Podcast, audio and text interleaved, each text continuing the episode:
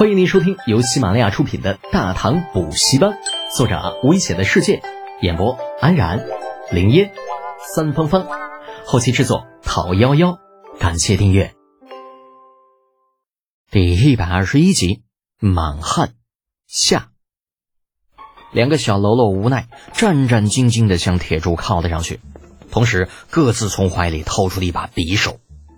之所以两个喽啰拿出的是匕首，而不是横刀、长剑啊，其实也是有原因的。首先一点，大唐民间虽然不禁刀剑，可是你总得会用才行啊。不会用的话，这横刀还不如小匕首好使呢。其次，匕首的隐蔽性比刀剑要高出不少。所谓的青衣帮毕竟是民间帮派，这搞得人人背刀挎剑的，这不没事找事儿呢吗？被官府盯上，绝对没什么好果子吃。就这样，两个喽啰比划着手里的匕首，慢慢靠近了铁柱。而就在他们距离自己的目标一个身位，觉得马上就能得手之时，戏剧性的一幕出现了。只见铁柱两只胳膊向前一探，直接抓住了俩人的脑袋。任由两人如何挣扎，手臂乱挥，却是连铁柱的衣角都够不着。啊，那个样子要多搞笑有多搞笑！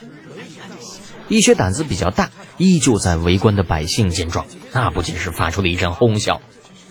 而就在笑声刚起的时候，一声类似于西瓜相撞的声音陡然就响了起来，砰的一声，杀人啦！不知是谁喊了一声，围观的人群一下乱了起来。原来却是铁柱在控制了两个喽啰之后，直接双手一合，将两人的脑袋往中间一撞，霎时间红白相间的液体溅得到处都是。见到这样一幕，已经站到正在挟持兰陵的那个青衣帮头目身后的李浩眼角狂跳。这家伙，这莽汉也太莽了吧！这可是长安城天子脚下，丫二话不说就把人给弄死了。若不是自己还有些把握，非被他给坑死不可。那青衣帮那个头目这个时候也傻了，两个手下凄惨的死法让他越发的感觉到发自灵魂深处的恐惧啊！拿刀的手忍不住开始哆嗦起来。兰陵更是吓得一声尖叫，紧紧的把眼睛闭了起来，死活不肯睁开。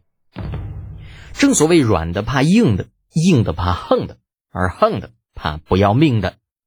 铁柱这一手。直接将所有青衣帮的人都震慑住了，打又打不过，跑又不敢跑，余下两个喽啰不自觉的就扭头看向了自家头目，那结果一回头，立刻愣住了。头目发现手下呆滞的目光，心有所感之下，刚想扭头看向自己身后，这腋下便是传来一阵剧痛，手一松，当啷一声，短刀落地，耳畔传来一个声音：“老子的人也敢抓！”活够了吧你！声落，这头目只觉得眼前一黑，那就什么都不知道了。头目倒地，余下的两个喽啰一声惊叫，把刀一扔，撒丫子就跑。铁柱，抓住他们！李浩此时已经将兰陵扶住，见两人要跑，对着兀自红着眼睛的铁柱叫了一声。结果让李浩意外的是，铁柱根本没动，啊，不仅没动，反而弯腰将那两个还在痉挛的尸体抓了起来。随后，在他惊愕的目光当中，扯开两肋，左右开弓，那嗖嗖，两具尸体划空而过，直接将两个还没跑出多远的喽啰硬生生的砸倒，发出两声凄厉的惨叫。这家伙太彪悍了，这他妈还是个人吗？一具尸体怎么着也得要一百多斤，单手提着，随手丢出了二三十米。啊，好吧，这都不是重点。重点是，这家伙竟然拿尸体去砸人！老子捡来的这个护卫似乎不是一般的莽啊！愣神的功夫，铁柱已经出去提着两个吓尿了裤子的家伙回来了，把人往地上一丢。少爷，人逮住了。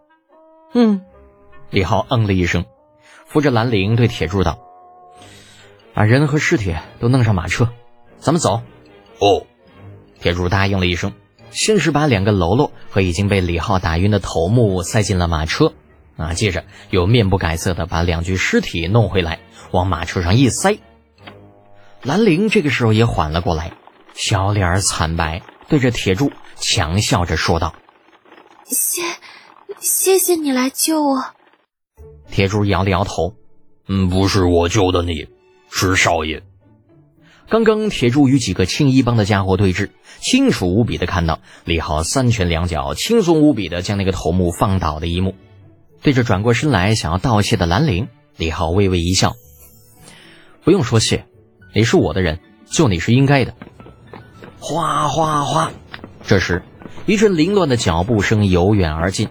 抬头时，却见数十西市署的官兵已经将现场围了起来。哎呀，看来不管是古代还是现代，官府的反应都是最慢的。李浩悠悠地叹了一口气，将兰陵交给铁柱照顾，影响了快步走来的一个吕帅。吕帅看着满地的红白之物，眉头紧锁，沉声对李浩问道：“有人报官说这里发生了命案，到底是怎么回事？”李浩耸耸肩：“青衣帮的人想要抓我的侍女，被我的护卫不小心弄死两个。”吕帅盯着李浩看了一会儿，然后又掀开马车的帘子往里面看了一看，回头对着带来的官兵一摆手：“把他们都带走。”慢着！李浩那脸瞬间就沉了下来，走进那吕帅。